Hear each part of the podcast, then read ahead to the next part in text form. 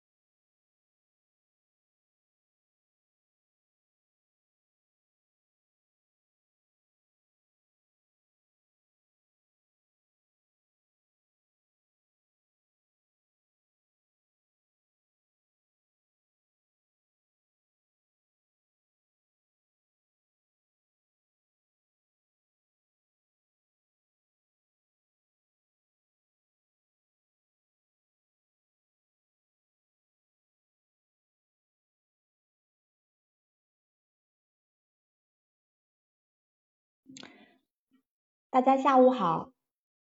今天呢，我们百合独家跟大家分享的主题是嫁给爱情的他现在如何了？嗯，应该对这个话题，大家应该都会有很多的想法和共鸣吧。那今天我们一起来聊一聊。呃，现在呢，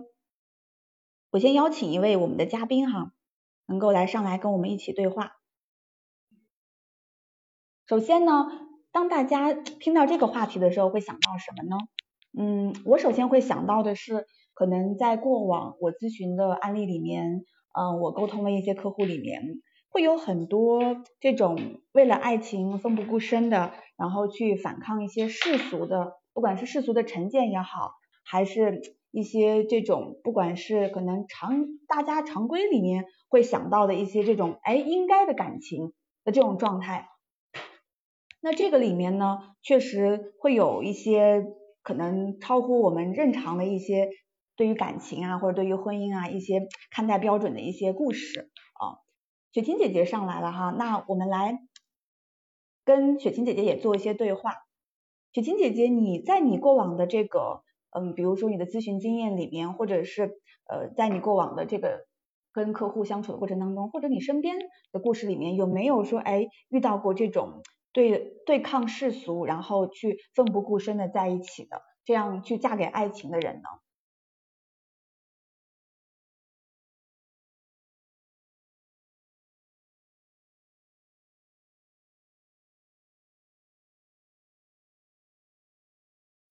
嗯，雪婷姐姐看一下自己的麦克风有没有打开哈。现在能听见我说话吗？可以了。嗯，好的，嗯。刚才听到佳佳老师说到了，说嫁给爱情的她现在如何了？呃，就是说，嗯，在我的概念里，就是嫁给爱情的她，可能呃不会考虑那么多的呃内容，比如说在经济状况必须要好呀，然后呃她的这个，比如说必须有房产啊，现在我们在择偶的时候必须要呃家庭背景也要好，那我们嫁给爱情更多的是就比较纯粹的一种感情。对，所以就是说，在我的生活之中也会呃有很多这样的案例。其实我还是挺崇拜这样的一个感情的啊。我的呃一个朋友，嗯，其实她是在生活之中，她嫁给了呃一个男孩子。其实这个男孩子，嗯，比她的条件可能要差很多。然后在生活之中，嗯，就是经济状况当时没有房子，其实就是结婚也就是裸结婚的，就是没没有。裸嫁，没有任何的这个经济基础做保障，然后两个人在一起，但是他很爱这个男孩子，这个男孩子其实他是本科学历，是我同学，然后然后那个男孩子是嗯就是高中学历，所以但是男孩子有一个优势就是特别爱他，对，呃比较高，也长得比较帅。对他自己呢，就是属于长得一般嘛，嗯嗯，性格比较好，然后嗯呃比比男孩子就是在客观上的话，在形象方面稍差一些，但是他的学历可能要高一点，所以我觉得在某种程度上，这样是不是也是门当户对呢？他其实也是嫁给了爱情，现在两个人生活的很好，现在呃工作呃就是也有了一定的基础，生活方面。就是，嗯，他觉得他自己还是很满足的。其实如果是这样子，我觉得也算是门当户对吧？虽然嫁给了爱情，您说呢，佳佳老师？我觉得雪清姐姐这个案例还是挺有意思的。确实，嗯，听起来一开始好像在硬件上他们是有这种差异的。那么事实上，在交往的过程当中，我们也能发现，哎，嗯，他身上的一些这种闪光点。嗯，他有他自己可圈可点的地方，去吸引到对方。那其实这样子的感情，在他们两个人的心目当中，算是势均力敌的。那在相处过程当中，也是可以找到一种平衡。我相信这样的感情，嫁给爱情之后，他们未来的这个婚姻啊，或者生活啊，还是有幸福的基础在的。那我呢？在之前其实也遇到过一些可能这个门不当户不对的感情，在这个里面确实，比如说可能呃我们所说的啊，可能比如农村家庭啊，或者是就从小可能父母这边在家庭里面给不到这种具体的支持啊，然后也没有办法去给提供一个特别好的教育条件啊，完全是比如说靠自己是吧？不管是男生还是女生，完全靠自己去努力学习、努力打拼，然后不断的求上进，在。通过考到一个好的学校，然后在后期找到一个相对不错的工作，然后能够有有一个体面的生活，在这个状况之下呢，能够去哎在生活当中，他可能也能通过他现在的一个成就和状态，去吸引到比如说可能原本家世就非常好的这种书香门第的嗯孩子，或者是呃甚至是这种富二代呀之类的。那其实有的人会觉得，哎，我更在意的是感情本身。我不在意他的出身，我不在意他的家庭，我不在意他的父母是什么样的人。我觉得只要我们两个人能合得来就可以。就像你刚才说的这种情况，但是更多的时候其实也会有，就是这种父母之间，比如说可能更多的是在于这种，比如说家庭条件比较优秀的，嗯，尤其公务员家庭呀，或者是对吧，书香门第呀，然后又是自己家里做生意的呀，那父母就会担心说，哎呀，自己的孩子会不会是低价了，或者说娶了一个跟自己家里。相差太大的这样的人的时候，后续在生活当中可能就会有非常大的一些分歧。那这个部分，我觉得，嗯，正好咱们情感学院的我们的这个院长谭谭老师也上来了，那也想听听谭谭老师对于这种门不当户不对的感情，那么可能会有的一些隐患，是不是也可以发表一下你的见解呢？嗯，Hello，大家好，我是觉得，嗯。刚刚我也听雪晴老师讲了一下，可是很奇怪，我大部分哈，不管是我身边还是我的来访者，纯粹是嫁给爱情的，幸福的非常的少。我们不能说完全嫁给爱情是种错误吧，但是如果你只嫁给爱情，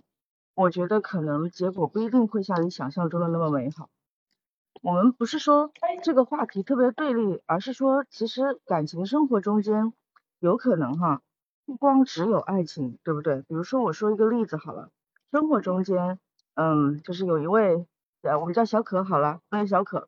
她刚开始的时候就嫁给爱情了，她觉得不管父母同不同意，或者说我朋友认不认可，但是呢，这个人我只要喜欢，我只要觉得这是爱情，我就愿意嫁给他。然后呢，结了婚之后哈，嗯，到结婚呃半年的时间，他感觉他的生活真的是天堂地狱两重天。他觉得自己对婚姻这种生活的一个看法，一直到婚姻之后，他才能够更清楚的明白，就是之前就觉得爱情是婚姻的一个部分嘛，但是后来结了婚之后，发现真的是只有一个部分而已，婚姻跟爱情是有区别的。本来刚结婚新婚的时候，沉浸在甜蜜之中，啊，两个人一起去旅游了，一起去到处地方一起走走，两个人二人世界。但是刚度完蜜月回家，他们两个就有矛盾了。开始真正婚姻生活的时候，就会发现婚姻生活跟爱情真的是不一样的哈。恋爱的时候互相请吃饭呢，给对方买个小礼物啊，他觉得也没关系，也没有什么可以浪费的，对吧？大手大脚。确实。但是结婚了之后呢？但结婚了之后吧，他就会觉得，那我老公开始抠起来了，一起变得抠门了。我们要一起出去逛街的时候，有点口渴，想要喝杯奶茶，她都会觉得啊，你看我老公就是说不同意。她老公就只给她买了一瓶水，告诉她就是那个喝水会比较好一点，就是奶茶这种东西对身体不好不健康，以后不要喝奶茶了。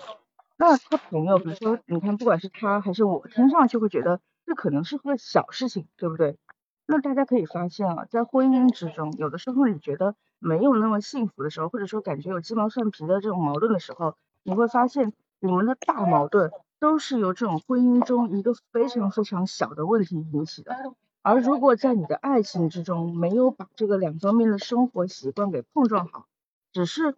由于爱情的这个光环或者说这个滤镜而结婚了，我觉得不管你嫁不嫁给爱情，可能都不会幸福。我觉得不管是爱情还是也好，还是你更在乎的是对方的经济也好，还是这些硬件条件也好，我觉得你要更好的去准备好，我要共同相处一辈子的这个人，必须要搞得清楚我们俩的习惯是否磨合。我是不是能接受对方是一个整体，而不只是我单纯见到他偶尔的这一面？我觉得这个是很重要。嗯，是的，没错。就刚才谈谈老师说到，呃，我身边也会有很多这样的案例啦。就比如说在消费观上就会有很大的差异。这个女方呢，从小就家庭里面比较比较好嘛，条件花什么钱呢，父母都会满足，所以她觉得我花几千块钱甚至上万的包包很正常。但是呢，对于男生来讲，尤其如果又跟男生的家人呃住在一起的时候，哇，她的婆婆就会觉得你怎么会花几千块钱去去买一个包，嗯，甚至可能会觉得，既然你这个包，而且你就只是背一两次，然后你就会又想要买新的包，对于这种生活的小细节，就会频繁的发生这种婆媳矛盾。当然，有的时候，如果说我们遇到的另一半正好他也是一个，可能因为从小家庭环境是比较一般，也会是靠自己的努力，然后去呃达到现在一个比较优秀的状态。但是呢，在生活里面还是会比较讲究花钱要追求性价比呀，什么钱应该花，什么钱可能值得花呀，等等。在这个方面，两个人的观念不一样的时候，也会去经常的因为一些鸡毛蒜皮的事情去吵架，甚至会因为这种事情去吵到说。上升到你爱不爱我，你到底爱不爱我的这个这个层次，所以有的时候来说，确实会因为爱情而结合，但是真正因为两个人这种背景的差异带来的这种价值观呀，对于生活的一个状态的一个这种感受啊，其实还是也会有一些不一样的时候，就非常考验这两个人的包容力和这种在生活当中遇到问题的解决能力了，对吗？对，但是还有一点哈，就是你知道吗？有的时候人会变的，我不知道大家有没有听过这句话。很多时候我都听到别人跟我讲，说老师你知道吗？人会变的。他在跟我恋爱的时候，就像你说的这样，如果他真的跟我那个价值观或者说我们消费观有差异的话，我不会嫁给他的。可是你知道吗？婚前婚后是不一样的。婚前买东西啊，就会说只要你喜欢就好了，对吧？对。但是婚后会。啊，你喜欢这个东西，想要算着过日子了，对，对，你喜欢这个东西没有多好。那婚前他说啊，你穿什么都好看，婚后就说啊，这件衣服不适合你，你看你还是别买了吧。婚前是但凡你穿什么他都说好看，所以他会觉得啊，你看那这种是不是就是婚前跟婚后相比，就像空头支票一样？如果就像老师你说的，我们消费观不同，那恋爱的时候其实我是能感觉到的，我不会嫁给这样的人。但是恋爱的时候就感觉好像我处了个骗子一样，我就纯粹好像就是因为爱嫁给他，结果发现呢结了婚也没有爱了，我就感觉你看奶茶也不让我买，我买个衣服你说太贵，这挑我那挑我，那我就觉得你没有以前爱我了。我觉得这句话哈，就是说对方会跟你说很多理由嘛，比如说奶茶太不健康了，对吧？那你看就是现在大冬天的，不要穿这么薄这么短的裙子出来，对吧？或者说。嗯，男士哈，假设是男士买了个游戏机，人家会说，你看工作这么忙，就不要买游戏机了，不然的话晚上你还要熬夜，对身体也不好。就是在婚后会有更多你对方好的理由来去打引号的去苛责对方，就是或者是要求，不管不管你的爱人提出的这个要求合不合理啊，有的时候对方都会拒绝。他们就是有埋怨的一方是会这么这么表达的。所以我觉得不光是就是在婚前我们要去识别跟辨别，而是大家需要理理，就是搞清楚一件事情，爱情它可以用一些方式跟方法去保鲜。我们两个人去商量，对吧？如果你在乎仪式感的话，你不能像婚前那样每天都来，你是不是可以一周来一下？比如说你你特别喜欢吃这种高档餐厅的，那可能每一周或者甚至是每一个月去一定要去一次，我觉得这个是可以的。但是如果像谈恋爱那样每一次都去，可能这个就会让很多很多的人觉得这个不叫过日子，对不对？那我想问一下两位老师啊，你们眼中过日子跟爱情真的不可以兼得吗？嗯，首先我个人的想法是，事实上过日子和爱情这两件事情并不矛盾，也不冲突。爱情是在两个人的这种相处过程当中，通过一些有仪式感的表达。能够让对方感受到说啊，你我在你心目当中很重要，然后你会去为了我们的约会或者为了给我留下一个好的就是一个深刻的记忆，然后去做很多浪漫的、贴心的，让我觉得非常有仪式感的事情，不管是在约会呀，还是在生日呀，或者一些重要的节日呀，其实这个部分在生活当中过日子的过程当中，我觉得也是需要的。就两个人，我们说维系一段长久的。婚姻或者是长久的这种幸福的关系的时候，那偶尔的仪式感，在生活当中偶尔给对方一些惊喜，让对方能感受到，哎，你内心里面还有他，还在意他。就比如说我身边很明确的一个例子，就是可能就是我身边那个好朋友就是这样，她老公可能比如说一年当中，他会去想在半年的时间里面，哎，我我每周。给你去订一束花，然后呢摆在你的办公桌上，那这种我就觉得是非常有仪式感的表达。其实也花不了多少钱，可能在生活当中未必，呃，她老公就是一个那个特别不计较花费，然后会大手大脚花钱的人，但是他会知道怎么去经营这段关系，然后在感情当中能够去，哎，在一些重要的事情上让对方感受到他心里是有他的。那我觉得这个钱作为过日子日子来讲是花的值得。嗯，不知道雪晴姐姐你怎么看呢？嗯，是这样，我觉得，嗯，爱情这一块还是，嗯，需要就是嫁给爱情。就是我我对家庭这一块的概念，当然也是懂，因为我现在，嗯，跟我的老公就是也组建了一个，嗯嗯，很稳定、很温馨和温暖的家庭。我觉得，就是说，一定是要嫁给，哪怕他是某些方面有一些缺点，但是你必须要很欣赏、很喜欢，呃，很接纳这个人。所以你才能够跟他能够有一个持久的婚姻，否则的话，我觉得他就会是一个呃表面表象的。那你觉得，如果是只是活在一种形式上的话，那何谈于幸福呢？那我觉得，你看像杨振宁与翁帆，像他们的爱情，我就觉得，你看人家年龄相差那么多，但是这么多年，其实也验证了人家就是，我觉得应该是就是很很就是嫁给了爱情。没有特别在意说年龄这方面的差异，然后会对我们有很大的影响。那其实这个我觉得最在于自己，那你是自己怎么看？你自己是怎么样的一个决定？你做出了这个决定，就要对你的这个家庭进入到进入到婚姻里去对这个婚姻负责啊，然后去保持住你这个爱情。最重要的是还是要把这个爱情呃跟婚姻在这个过程之中能够有一个嗯。就是有一个自己能够一个过渡的能力，我觉得这也是很重要。那我想问谭老师，您怎么看呢？嗯，就像我刚刚讲的嘛，我觉得爱情跟过日子其实可以兼得，但是你不能光只懂爱情不懂婚姻，因为嗯，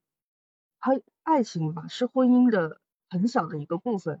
但是呢，你需要。一直燃着这个爱情的火花，婚姻才不会变成仅仅是去过日子而已。这是我的一个观点。但是我更多的就是一般来说跟来访者也好，或者说别人跟我聊天的时候也好，我更多的一个建议就是，不管怎么样，你在生活中间能把这个爱情的火花，或者说保鲜期拉得更长一点。有的时候别人就很羡慕，说啊，谭老师，你看你跟你的先生一直都过着这种神仙眷侣的生活，对吧？两个人在一起。很幸福，嗯，但是我会觉得有的时候别人看见的是看见的，他也许不知道你生活中的就是鸡毛蒜皮跟矛盾，所以生活中间还是要你自己去经营的好，你自己知道婚姻婚姻跟爱情的一个区别，我觉得才是最重要的。特别好，我觉得不能不能只像爱情那么任性。我觉得这么说吧，爱情比婚姻多一份任性，少了一份包容在里面。所以如果爱情再多增加一点包容，再减少一点点任性，那你就其实掌握了婚姻的真谛了，对不对？我觉得谭老师聊的真的还是蛮深刻的。刚刚呃雪琴姐姐在说这个话题的时候，其实有一个点我也是蛮触动，因为提到了说老少恋啊这种，事实上确实咱们在看到这些反抗世俗的这种婚姻，就反抗世俗的一些看法，然后我们去结婚的，然后去不顾爱情啊，就为了爱情不顾一切的这种呃感情的时候，其实很多时候也会有。呃，除了老少恋，还会有有姐弟恋。我觉得大家不管是什么样子的感情，你真的在投入到这份感情里面的时候，还是要去想，我们哪怕有这么多的差异，不管是年龄上的，对吧？呃，还是其他方面的，我们如果说都能够把这种心思放在怎么样去维系我们的感情，甚至我们怎么样呃能够让这个感情更好的话，那对于我们的感情一定是会有很大的注意的。嗯，我突然想到，就好像还有一种情况，就还蛮特别的，就比如说在生活当中会有一种叫奉子成婚的这种情况，不知道两位老师有没有接触过呢？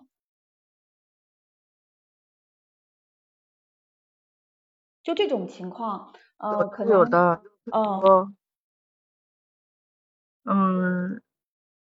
就是我会觉得吧，从两个角度来看，有的是因为。想要逼婚，奉子成婚了，对吧？但是有的是因为不小心奉子成婚了，我觉得分两种，大部分都是这两种，一个叫做不小心，一个叫做想要逼婚，刻意的。是的，嗯嗯，像这种不小心的，我觉得如果两个人真的有感情，或者说确实也到了谈婚论嫁的年龄，可能哎彼此觉得因为这个事情就顺其自然的孩子就来了，那我们就。就正好就着这个事儿，那我们就赶紧就计划结婚吧，反正结婚是早晚的事儿，对吧？那但是如果说是像您说的第二种情况，这种有预谋的或者有计划的这种，我就觉得可能会不会存在一些隐患呢？反而我听到过更多的这种觉得有隐患的是这种意外的，因为有很多时候意外代表着没有准备好，对不对？其实你看像被迫也是没有准备好一样。很多女生，尤其是女生啊，她会问我说：“老师，你看，我不小心和不经意之中怀孕了，感觉又喜又担忧。高兴的是，就是终于要当妈妈了，这是两个人爱情的结晶，感觉是一件幸福的事情。我们生命生活中间迎来了一个小生命。但是感觉悲伤的就是，她其实自己不一定做好了妈妈的准备。然后呢，有可能啊，就是她说她思想会比较传统一点，对吧？生怕婚前怀孕被别人嘲笑。”而且有的时候听到大家的舆论在这边讲说啊奉子成婚很多都不幸福，害怕走上这种不幸福的老路，就特别迷茫，走在这种打掉跟不打掉之间的这种就是徘徊。我我会觉得哈，其实人们的思想其实有在慢慢的开放，对不对？对于目前奉子成婚其实也蛮普遍的，就像以前说啊在结婚之前你不能跟别人相处是一样的，现在大家很多都习以为常，这不是什么丢脸的事情。让很多女孩子的处境会在于什么呢？就是两个人谈恋爱，尤其是发生关系的时候，可能会出现一些状况跟意外。这个意外，奉子成婚就是一个最大的风险。所以我会觉得，就是解决大家会觉得说这种解决怀孕的这种意外最好的一个方法，就是不管三七二十一，你们就把婚给结了吧。那我觉得，如果两个人本身已经认定好对方，做好结婚的准备了。那迎接这个新的生命，其实是一件非常开心，对吧？水到渠成、双喜临门的一件事情。可是，如果你们本身就还没有为婚姻做好准备，两个人还生活在就是彼此的爱情的滤镜当中，那也许突然多出来一个孩子，也许就是你们措手不及的一场噩梦。所以我个人会觉得，哈，奉子成婚跟幸福的婚姻没有直接的必然的联系，就是不代表说。你们结婚了就一定会不幸福，对吧？我觉得婚姻幸不幸福跟你有没有孩子没关系，而是看你们两个真的有没有准备好要去结婚这事情。因为有世界上非常非常多的人没有孩子，婚姻照样不好。是这样，所以大你要说吗？你要对。啊，我也是，我比较赞同谭老师的观点，就是说，呃，这个最重要的就是一个度，你是不是把这个度把握好了？对，而且就是说，你们两个交往了多长时间，是不是 互相足够了解了？还有，还有，不好意思，还有一个点就是说，你两个结婚之后，是不是会考虑就两个人的二人世界？嗯，因为我跟我老公在一起，可能我们五年才要的孩子。如果是我觉得没有准备好的时候，那你可以先不要孩子，你可以先享受二人世界。那每个人的这个规划不同，他是不是突然呃这个小生命到来的时候，让你感受到有些恐慌，有有些不知所措，你不知道该怎么去面对的时候，那你就要考虑一下，那我现在是不是有能力，然后已经准备好了做妈妈，然后我们两个的。感情是不是足够稳定？因为女人在什么时候是最危险的呢？就是在你有了孩子之后，另外一半把你抛弃。我觉得，尤其是在工作也不稳定的情况下，那这个的时候，我觉得我们作为女人，那成本是最高的，而且你真的是把自己就毁了。如果说对方很稳定。很踏实的给予我们一个安稳的家，在经济方面我们也不怵。那如果是还担心以后会不会怀不上呀，然后提前来了，那我就就就可以要啊。对，如果有这样的一个想法的话，那我觉得是没问题的，可以的，就是可以要的。嗯嗯，我觉得当就是雪晴姐姐说的非常的对，如果你跟你男朋友的感，或者说跟你女朋友的感情还不够稳定的时候。千万不要用一个无辜的孩子来成为婚姻的筹码，一定不要让一个刚出生的孩子去维系一段婚姻，这样的话任务实在是太大了。嗯，返回到我们今天的这个话题吧，说这个嫁给爱情怎么怎么怎么样了，对吧？他现在如何？我觉得哈，婚姻的基础像我们刚刚讲的，它其实是有爱情存在在里面的，而不是有孩子在里面，对不对？是的，所以我觉得。第一，确定你们是相爱的。如果真的是奉子成婚的话，老师的建议是这样的：第一，确定你们一定是相爱的；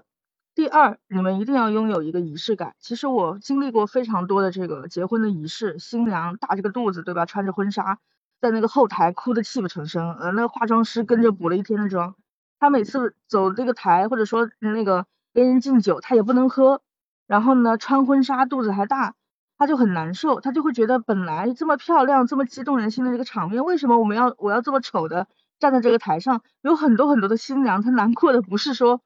她不是说啊我怀着孕我来结了婚，而是觉得怀着自己怀着的时候她长得不好看，比如说身材胖了，婚纱不是她想象中的那个样子穿在身上，她感觉这种仪式感不是她要的，等等等等。所以我觉得，尤其是对于孕妇这个。怀孕过程中间的这种情绪的波动跟起伏来讲，你想她老公得要有多大的耐心？所以这种时候你去办婚结婚典礼也好，还是去办什么也好，可能你们两个人需要就是遇见的这种摩擦性的矛盾也许会更多。所以我觉得第一一定要确定你们一定相爱，第二仪式感非常的重要，哪怕你们是奉子成婚，也不要去裸婚，不要因为赶时间随便去办婚礼。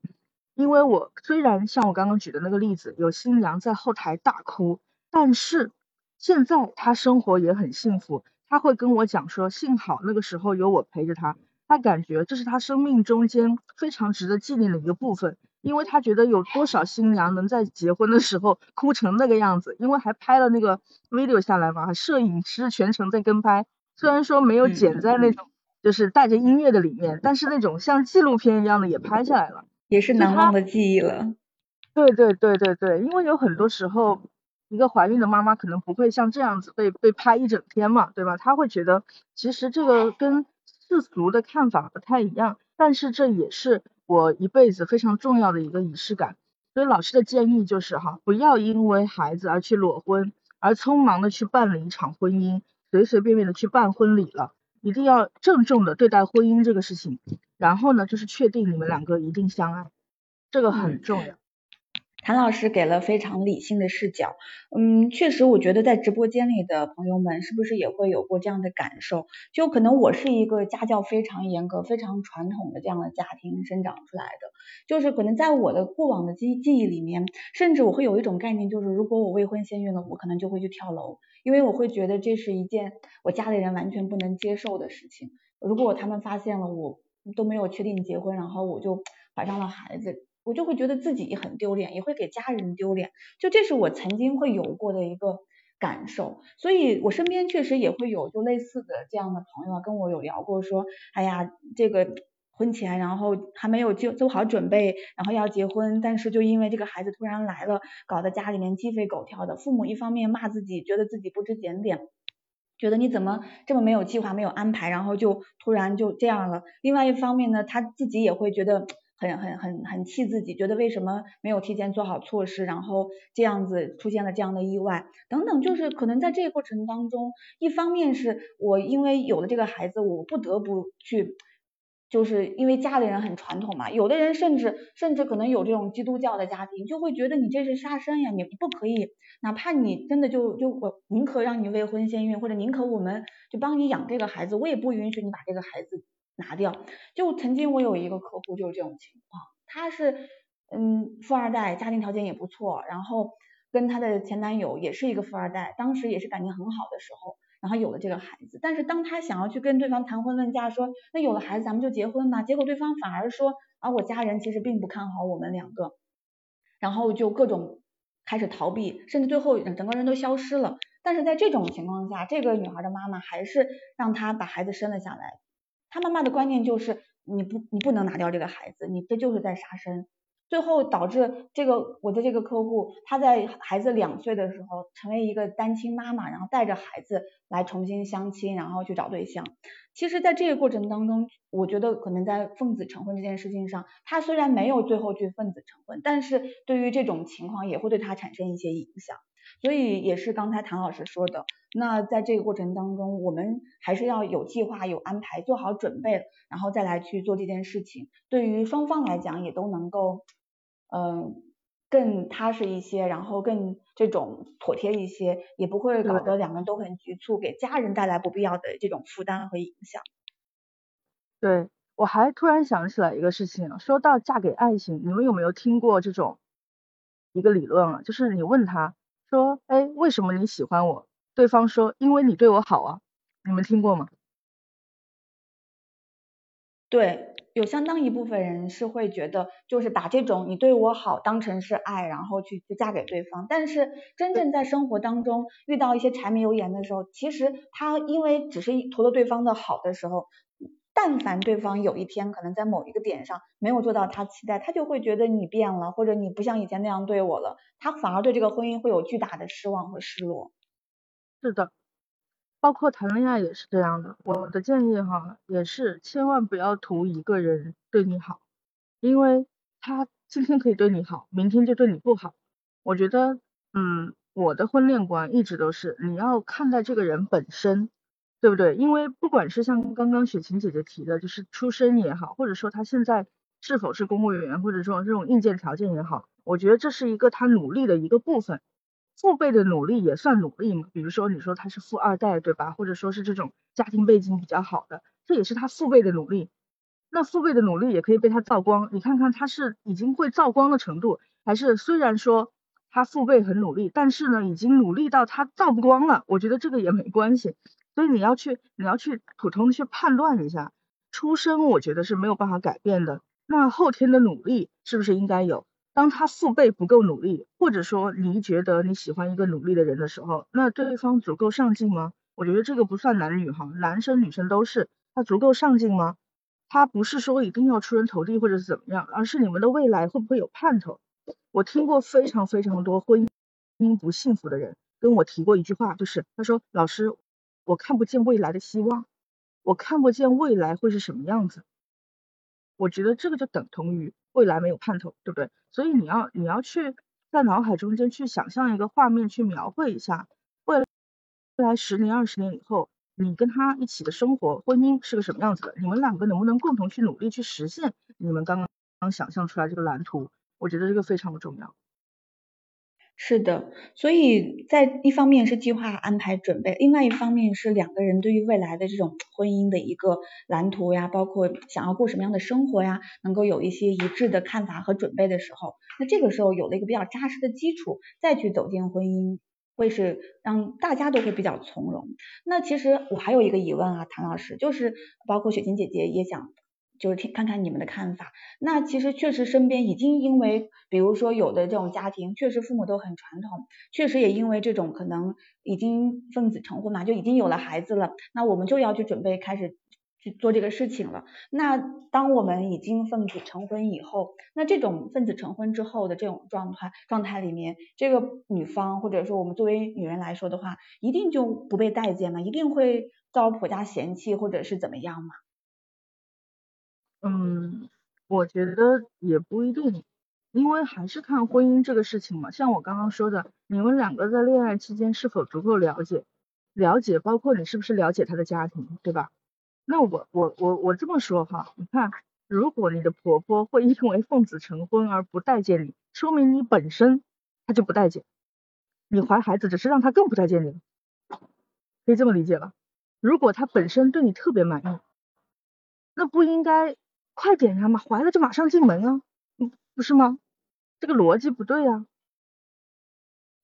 嗯，我谭老师是这样，我觉得这个点的话，就是说，呃，在我接触的人之中哈，我我不能说全部，但是有一些婆婆和公公，当知道对方怀孕的时候，其实也是会很待见对方，也会会在意的。因为那是他的一个后代，但是对他本人可能像您说的，说不待见他。本来我不喜欢您，然后我不待见他，因为他提前就怀孕了。嗯，就像您刚才说的，就是时代在发展，可能这种观念，可能大家也都在逐渐的接受了。呃，但是呢，就是说，呃，这个呃这个结了婚，然后就是先有了宝宝，婆婆公公，因为他们是想要。要抱孙子孙女的，就是因为老人是特别开心看到下一代这种隔代亲的这种享受天伦之乐的期待，他们是非常非常的呃呃就是希望的。但是如果说，就我觉得最重要的还是要看您跟您爱人之间是不是这种感情的基础是不是打得牢。我觉得最关键的还是如果两个人打得牢，如果老公给你撑腰，那他婆婆公公敢不待见吗？嗯，您说呢？嗯，我觉得就是还是敢的，就是我觉得还是敢的，就是可能大家看的这个视角不一样嘛，咱们有不一样的观点很正常嘛。我觉得哈，当一个婆婆看不惯你的时候，你可以稍微两个人都逢场作戏，因为这个男人在，对吧？大家都因为儿子而去努力。你因为你老公而去努力跟婆婆关系好，或者说她妈妈因为她的儿子来跟你关系好，但是不待见就还是不待见，你也可以不待见他呀，就是两个人当成，你难道没有那种表面上的普通朋友吗？嗯，但是雪晴姐姐有一点我觉得非常的认可，就是还是要你跟你的先生关系打得牢，你你就像刚刚我们俩的观点有一个重合的地方，就是你说的是那种婆婆从心底接受了你。我的意思是，婆婆表面上接受了你，内心照样不待见你。像你说的嘛，如果你跟你老公关系好的话，婆婆敢不待见吗？那我觉得就是婆婆还是敢的，她可能只是内心不待见，但是表面上和和气气也是 OK 的嘛。如果不一起住的话，我觉得这个没有问题。对，其实听了两位，我觉得生活当中这种。呃，到底婆婆怎么看待我们奉子成婚这件事情？一方面呢，确实跟我们跟伴侣之间的关系，包括我们的伴侣是怎么样去处理我们和婆婆之间的关系，在这个里面，她的角色确实是还蛮重要。那需要变成我跟婆婆之间的一个桥梁。也许在婚前，婆婆因为我未婚先孕，会有对我有一些这种成见或者看法，觉得哎，你你是不是有目的啊？或者你你怎么对吧？都没有跟我们商量，没有准备好，你们怎么自己就这样了？甚至有的人可能会多想一点。觉得是不是有计划、有目的的？但是更多的时候，更重要的是，我觉得在我们跟婆婆的相处的关系当中，我们怎么去看待这个关系？我们自己用什么样的方式去跟婆婆去相处？也许在婚前，毕竟不是跟婆婆在一起长大的，对吧？那她对你有不了解、有误解都很正常。但是在一起之后的每一天，我们跟婆婆之间是怎么样相处的？这是要看我们自己怎么去看待这个关系，以及我们也需要去。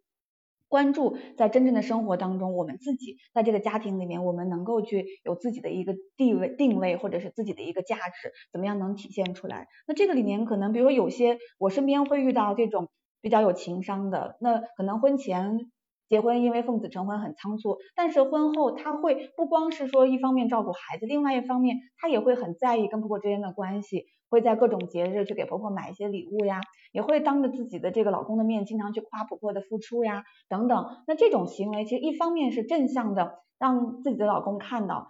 首先婆婆对我怎么样，对吧？这个单说，但是我在。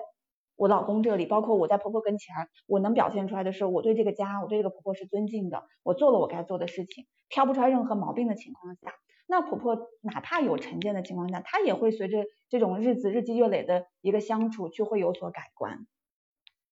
我反而有的时候接触到更多的啊，不是说嗯婆婆不待见，而是有的时候吧，像这种女士女性会担心自己奉子成婚被人看不起的时候，反而是她自己的母亲。会会训斥他，就比如说像佳佳说，就是刚刚说的，说那我自己是一个传统的家庭，如果我奉子成婚的话，可能就是只能去跳楼了。就比如说像，也不能说自尊低吧，就是像这种父母家教本来就非常的严，这种传统教育下的奉子成婚的一些女性，可能她不是婆婆和老公会怎么样，可能他们对她蛮好的。也并没有觉得很大的一回事情，但他自己家人会认为这是一个非常非常严重的事情。是的，所以我们对于奉子成婚这件事情本身并没有什么问题，但是我们自己身在其中的时候，我们自己用什么样的心态去面对它？不管是面对婆婆的眼光，还是自己家里人对我们这件事情的一个眼光，那我们首先就是要接纳，既然这件事情发生了，而且我们也必须，对吧？既然我不想，嗯，留下骂名，或者不想去。就这样子牺牲掉一个小生命，那我就要往前走的时候，我们要用一个积极的、乐观的心态，不管遇到什么样的问题，我们都能够去有一颗说我们怎么去解决问题、获得家人的理解的这样的一个过程。其实确实可能会花一些时间啊，但是这个过程，那不一样的经历带给我们的这种考验和成长，其实也是不一样的。对，所以其实，嗯，还是。爱情还是很重要的，对不对？虽然说只嫁给爱情并不一定代表幸福，但如果你不去嫁给爱情，也许不幸的可能性会更大。所以还是这样啊，爱情一定是婚姻的一个基础，对吧？对，还有一种可能性就是说，呃，我有一个好朋友，他是现在结婚了，就是说之前的时候在呃婚前两个人也是呃未婚，就是先要了孩子。然后她其实相对来说，我觉得这种就是，呃，她她老公，也就是说她现在的老公，在这之前就是觉得我们就是要在这之前，我就是要结婚的，对，所以就是说，嗯，她就是在婚前结婚，然后她公公婆婆其实也没有去说这些呃情况，就是说我，雪晴老师，什么叫在婚前结婚，还是在这个之前就是要结婚的？这个故事对，在在婚前，在结婚结婚之前就有孩子了，就是对他，你的意思是，他结婚之前，他就是要要在结婚之前要孩子，对他让她老公就是认为，如果说我们在结婚之前如果有孩子了，那我们就要，嗯，然后但是因为他们年龄会比较大了，所以就是说，她也她老公其实也是，嗯，希望随时怀上随时要的那种，对。是那种，就是说，如果你怀了，咱们就结婚；你要不怀，咱们就不结婚，是这个意思吗？呃呃，她是这样，她其实她老公其实是在有担心的。如果是我的话，我可能就会，因为我要嫁给爱情，就是我如果是在这种情况下，其实我是可能不会选择去怀孕去结婚的。但是有一个前提，就是说她年龄已经三十七岁了，就是她老公其其实条件也挺好，她可以选择一个三十岁。或是三十二三岁的这样的女孩子的，对她其实在这个过程之中还是存在着一个委曲求全，但是她很爱她老公，所以她就这样去做了呀。所以我觉得这样做也无可厚非。如果是你真的很爱他，如果你觉得他觉得你如果在婚前怀上孩子了，我也没有问题，就是就就我我可以娶你，就这样的。她老公的心态是这样子的，但她的选择空间是非常的大的，对，哦，所以。你说的这个点是因为他在这段感情中间，这个女性的话语权本来就很低，对不对？就是什么事情他说了不算呀，包括结婚他也不能跟对方商量着来，就是男方说了算，所以不管是不是怎么样，那就只能这样了，只能听对方的。不管是对方说要奉子成婚也好，还是对方说反正不管怎么样，我的要求就是我写我买了房子就不写你的名字也好，他只能听人家的，不是吗？呃，也不是这样子，就是说她老公的态度就是说我其实对你的爱也也可以说也喜欢，就性格还蛮好的，只是因为年龄大了，所以就是因为年龄大，她老公就是我会考虑到婚姻嘛，因为我的婚后是不可能说不要孩子我要的，因为年龄大，所以我要考验一下你的生育能力。对，这个就是一个婚姻，可能爱情，我觉得她老公对她，我觉得就是，嗯嗯，条有有先决条件的，我的爱情是有条件的，是在婚姻跟婚姻链接的。但是对于他而言，就是觉得我就是喜欢你，然后我愿意为你，呃，就是没有结婚之前，我先怀上孕，我是有这个能力的，啊、但是我跟你不对等，就是我年龄大了呀，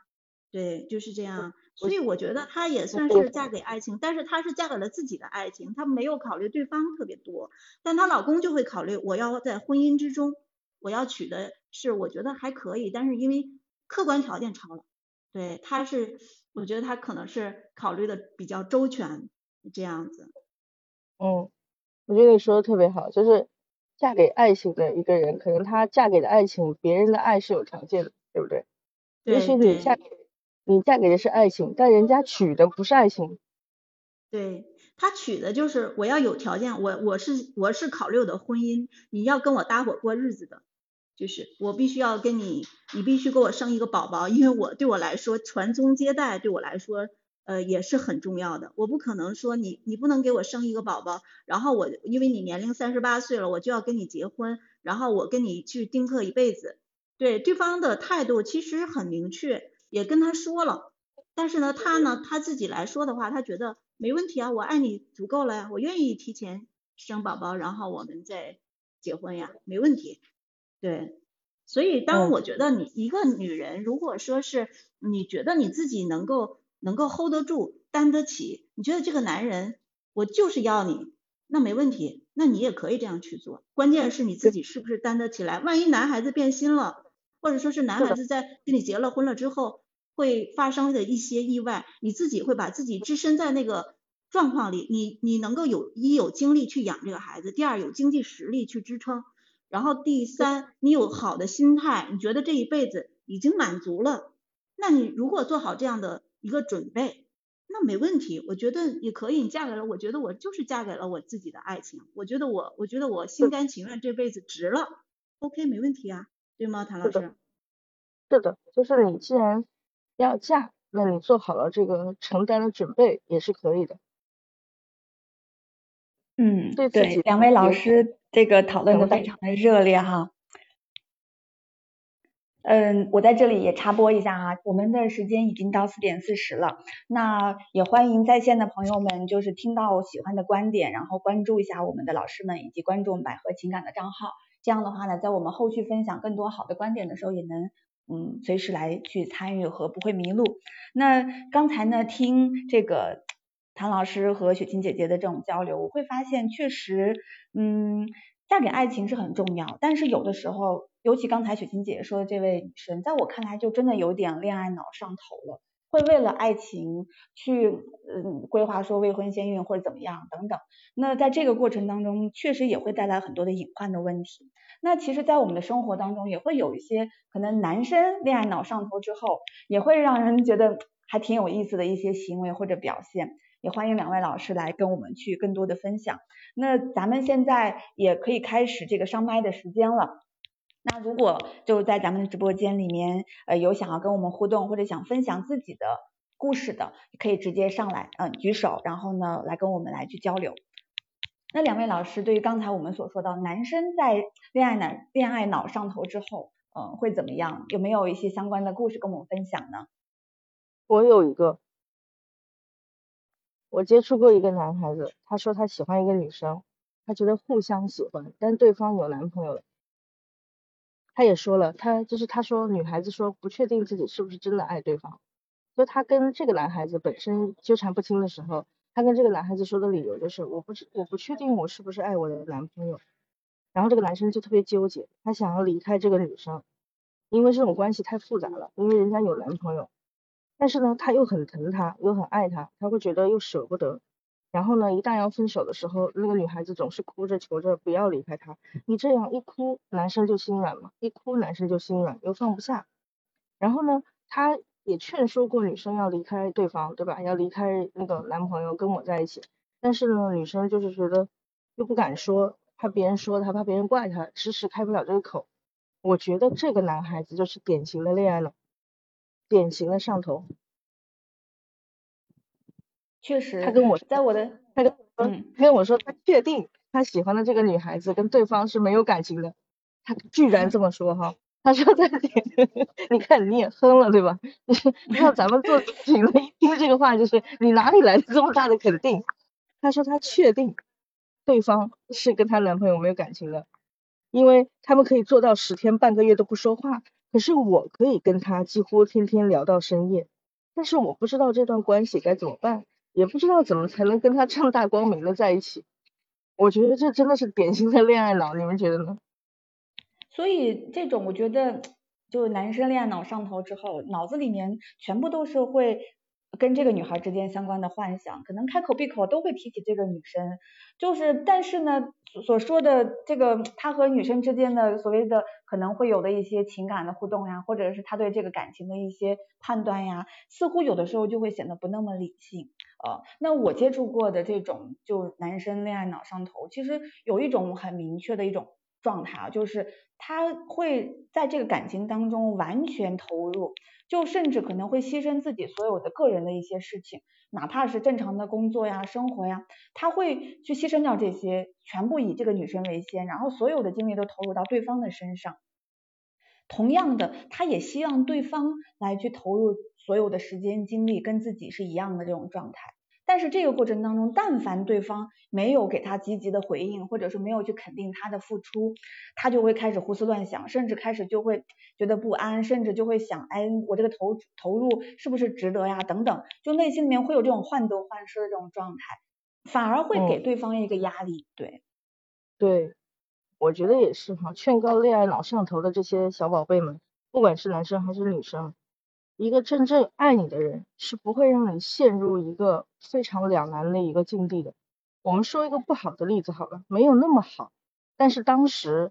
呃，范冰冰跟李晨刚开始在一起，在微博上发我们的时候，虽然他们俩现在已经分手了，但是当时大家还记不记得这个李晨大战前女友，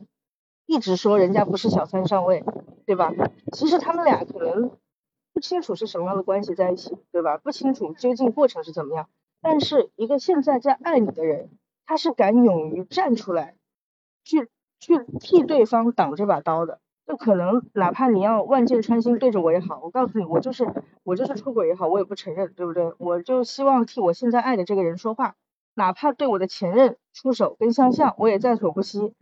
那我觉得这是爱，虽然说爱你的这个人也不咋样哈，不咋地，这个人不咋地，但是一个真正爱你的人。是不会让你陷入这种复杂的三角关系里面。大部分哈，是的，见到的我们见到的恋爱上头，无非是两种情况，一个是为了对方委曲求全，就是把自己对吧，特别受委屈；另外一个就是为对方掏金，就是各种花大手大脚的钱。我觉得这也是恋爱上头，你们觉得呢？我觉得这两种，一个就是为你为你在所不惜，对吧？爱的要死要死要活的。怎么样？要要分又难，痛哭流涕。然后另外一个就是为你花大笔大笔的钱，不管哎，我刚才看到有人举手，我我们可以再邀请一下啊，就如果有朋友愿意互动的话，就直接上来。那我们在表达完了之后，也欢迎我们的呃线下的在直播间里的朋友来跟我们一起交流。呃，接着刚才唐老师说的，对。那么其实，在这个过程当中，你看，有的人就属于我要全身心的投入，那有的人呢，可能在这个里面，他也会因为太在意一个人，恋爱脑上头的时候，反而会看不到自己的优势，有点在对方的面前唯唯诺诺，或者是胆怯紧张，甚至可能特别害怕对方的一举一动的这种回应是拒绝的。那这个时候，其实他的这个状态也可能不太能够去吸引到对方。呃，那甚至我还有见到过，就是真的是上头之后那种很冲动的一个状态，就很想等很快搞定对方。但凡对方可能没有给到他预期的说要答应在一起，他就会有一种就是我得不到就要毁掉的心态。就这种其实也会给这个在相处当中会给对方一个很大的压力。那我不知道在这方面，就两位老师有没有这样的一个经验或者故事呢？嗯，是的，我我我也是，就是会想到了一位，就是也是是以前我的客户，然后他是这样子，就是说他其实是有婚外情，就是他跟他的爱人已经就是婚姻，就是两个人老师好，哦，我上来。了，啊，上来了，嗯，上来了，嗯，呃，那我把这个说完。啊，就是在这个过程之中，然后他有了一个婚外情，然后他的这个女孩是为了他怀了孕了。而且这个女孩为他呃已经就是打掉了呃两个还是三个，大夫已经跟他说，如果你再打掉这个孩子，那可能你就不能再生了。所以就是说这个呃这个这个婚外情的这个女女孩就是说就是坚持生，但是这他呢这个恋爱脑上头的这位呃这位先生就是就决定就是彻底就是要娶她，因为她怀孕了呃，就是我不能把她抛弃。所以在这个时候，他其实对原生家庭，他的这个呃，他不不是原生家庭，就是他的这个前妻呃，他的妻子，其实造成了很大的伤害，因为他的恋爱脑上头，其实嗯，其实是给他的呃妻子，还有呃，其实他本身也有一个孩子，其实也是造成了伤害，没有去权衡这里边的这种关系，对，所以我觉得其实恋爱脑上头其实还是挺可怕的，嗯，是这样的。您觉得呢，谭老师？嗯，我觉得也是。我觉得就是说，在爱情里面吧，嗯，如果需要你，如果不断去做出牺牲的话，不断的去改变自己，去迎合对方，那你可能不是享受的是恋爱，你想不是你享受是一种把自己关进笼子里，把自己禁闭的一种感觉。所以我个人认为哈，在爱情里面，千万不要去失去自我，你应该保持一个清醒，你是属于自己的。不应该被别人强制的要求跟绑架，所以呢，尽量以自己的意愿为先，凡事都商量为主。我还见过女生的恋爱脑上头，就是我男性问过我哈，说我男朋友不想不许不许我穿吊带装，是不是爱我的表现？他在那个公众号给我留的言，就是私信也给我说过，就是不同的女孩子给我留过言，也给我发过私信问我，就是很简单的一句，说老师，我想有个问题想问你。我男朋友不许我穿吊带衫和不许我穿很露的衣服，这是他爱我的表现吗？老师告诉你不是，不要把对方的约束力当成男友力了。爱情是排他的，但是你你穿他不会强制的管你，对不对？他尊重你，接受你，他才叫爱你。如果纯粹是因为强制蛮横的要求你，这个不叫爱你，这个就是他对你的约束。嗯，是的，所以不管是我们说男生还是女生，当恋爱脑上头的时候，可能我们都需要有一个，就是同时在脑海里面有一个小警铃钉子一下，哎呀，我是不是同时还要保持一些理性，在我我们需要在这种感情关系当中去分辨一些东西，可能有的时候确实爱情是。非常非常可贵的，但是在爱情的背后，一定是要有理性的交流、理性的判断，才能够让我们的爱情更长久、更保鲜。那在这里，呃，也一会儿请两位老师分享一下，怎么样能够就在我们的感情关系里面，既可能恋爱脑上头的时候，哎，怎么样能够让自己保持一些冷静的方法？刚才好像有个听友上来，但是又下去了，也欢迎我们直播间就是其他的朋友，如果有故事或者有想法，也可以上来继续跟我们交流。那喜欢我们老师的观点呢，也可以点一下老师的这个头像，呃，给我们去送出小手手来鼓掌。嗯，那如果说这个现在没有其他的朋友来上麦的话，呃，也欢迎两位老师去分享自己的观点。那么我个人觉得呀，就是在怎么样在感情当中，可能当我们恋爱脑上头的时候，同时还要去这个保有一分理性的时候，那首先对于去选择一个懂得去体贴照顾自己，或者是去懂我们彼此能够去在很多话题呀、生活未来的一些规划呀，能够去交流的来的这个基础上，那更多的时候，我觉得懂得包容，能够在出现问题的时候有一个平常或者平和的心态，能够有一个好的态度去沟通、去交流，把彼此的这种。呃，不管是内心的委屈也好，或者是内心的一些这种分歧的一些不不同的看法也好，能用一个好的态度啊，注意自己的语言语语气的这种方式表达出来也是蛮重要的。不知道两位老师怎么看呢？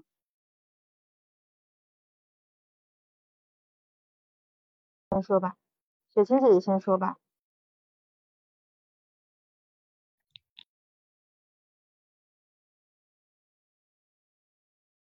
嗯，我们请雪晴姐姐来分享一下哈，就是当我们在感情当中，那恋爱脑上头的时候，我们同时还要去保有一份理智的时候，那我们要去怎么样去做，或者是怎么样能够去更好去维系这段感情？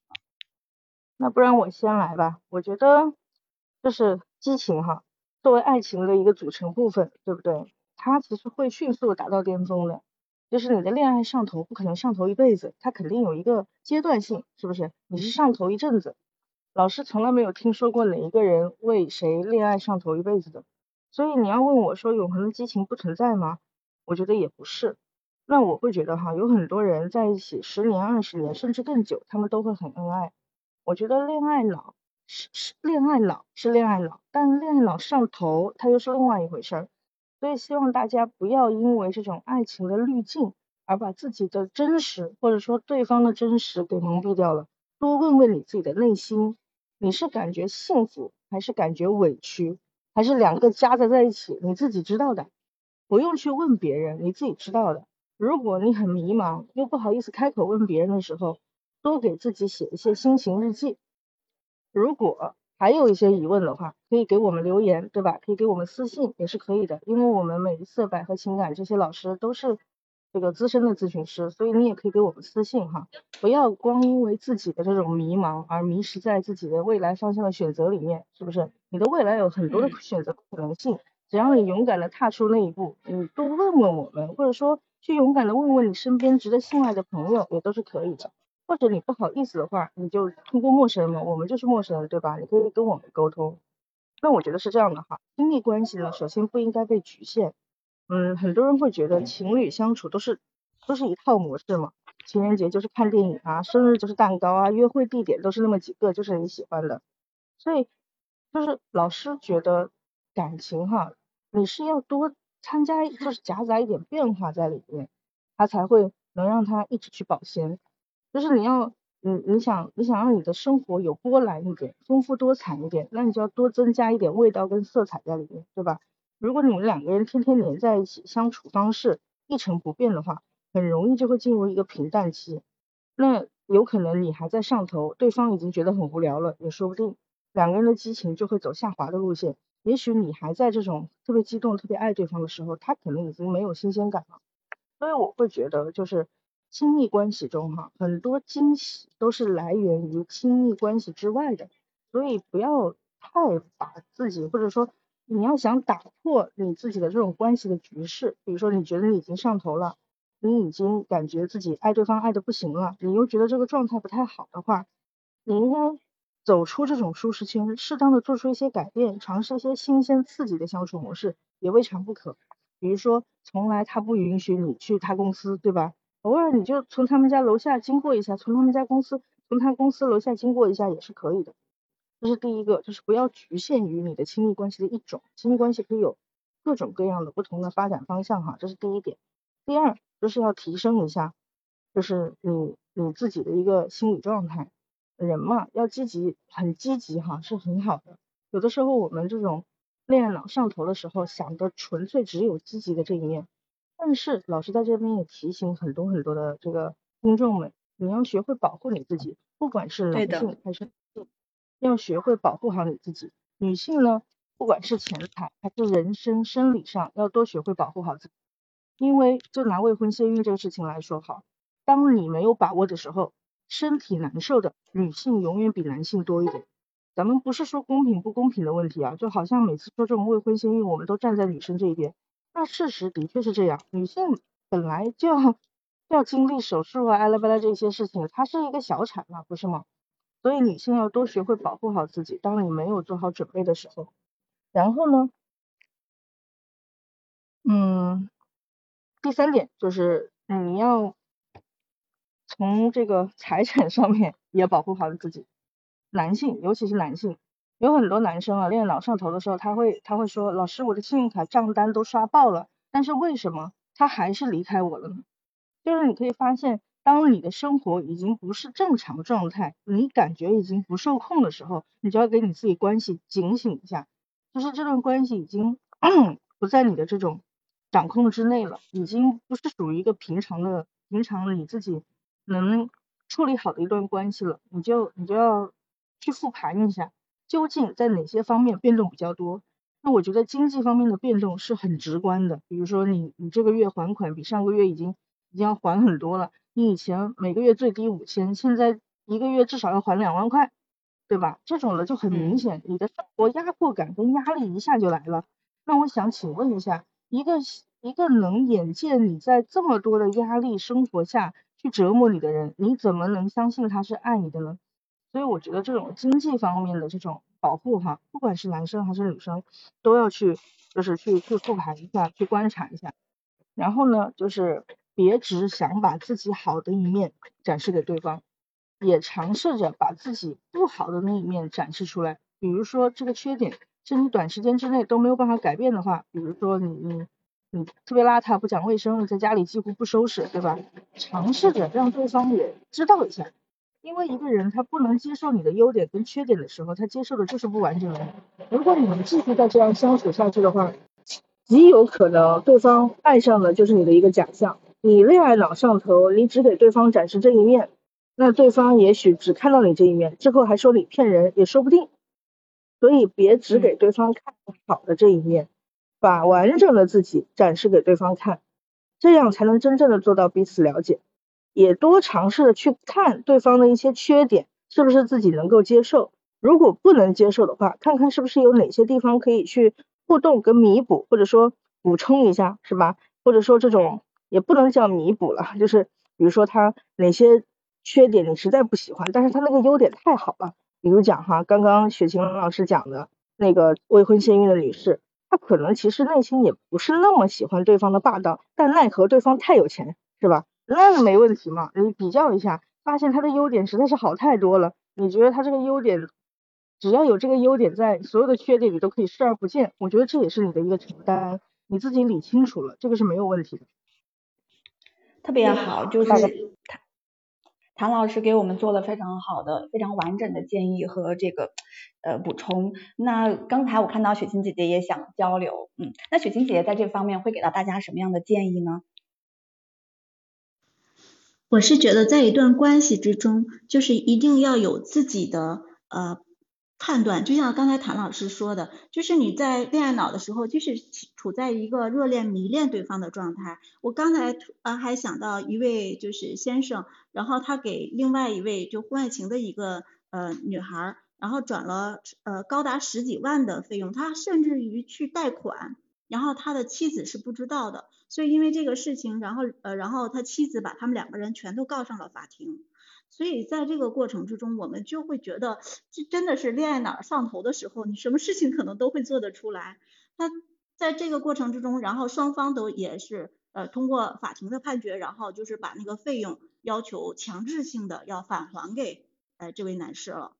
是，所以就是说，你在这个的时候，就是在自己可能也是会受到一个伤害，因为在这个阶段，你其实脑子可能就是一直在想着这件事情，我就是喜欢他，我就是因为他会给予我好的语言的肯定，然后会认可我，我会鼓励我，然后会把我捧得高高的。那在这种状况下，那可能就迷失了自己。所以在这个的时候，最重要的是，嗯，你就是用时间。然后去认清楚这个男人、这个女孩子是不是真的爱自己，他是不是真的心疼自己，能够为自己去着想，这个这一点是不是舒适？对这一点上，我认为就是是一段感情之中呃特别特别重要的点，就是给你舒适感、力量感、安全感、归属感。那他是不是统统能给你？还只是还是只是一段激情，一个一段，然后对你的。呃呃，对你的认可和呃承认，或者是呃对你的这种鼓励，那你就会感觉自己被他捧得高高的，就会特别的好。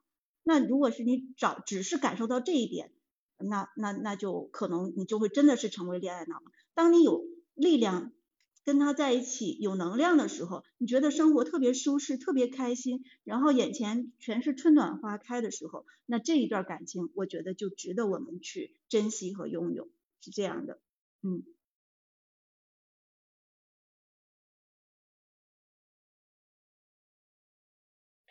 也谢谢苹果呃雪婷姐姐给我们的补充，呃时间已经超了九分钟了，那我们直播间里面的朋友们有没有上麦想互动的呢？呃如果没有的话，那今天我们的直播时间也差不多到了，给大家一分钟的时间，然后看看要不要上麦来跟我们互动，呃如果没有的话，那在我们直播间里面的朋友们也希望能够多多关注，然后给我们去对于你们喜欢的观点，然后给予支持和这个鼓掌，嗯。嗯，也欢迎大家点击我的头像给我们双击拍拍哈。如果有问题不好意思上麦的话，也可以跟我们私信留言，都是可以的。嗯，欢迎大家，如果有什么问题也可以私信我们的百合情感的公众号，呃，然后来去找我们，我们也会有专业的咨询老师来帮到大家。那如果大家现在没有上麦的话，那今天我们的直播就到这里啦。嗯，下一次的直播是是这个周日哦。那欢迎到时候大家提前关注。好的，嗯，谢谢大家的参与。好的，谢谢，再见。再见。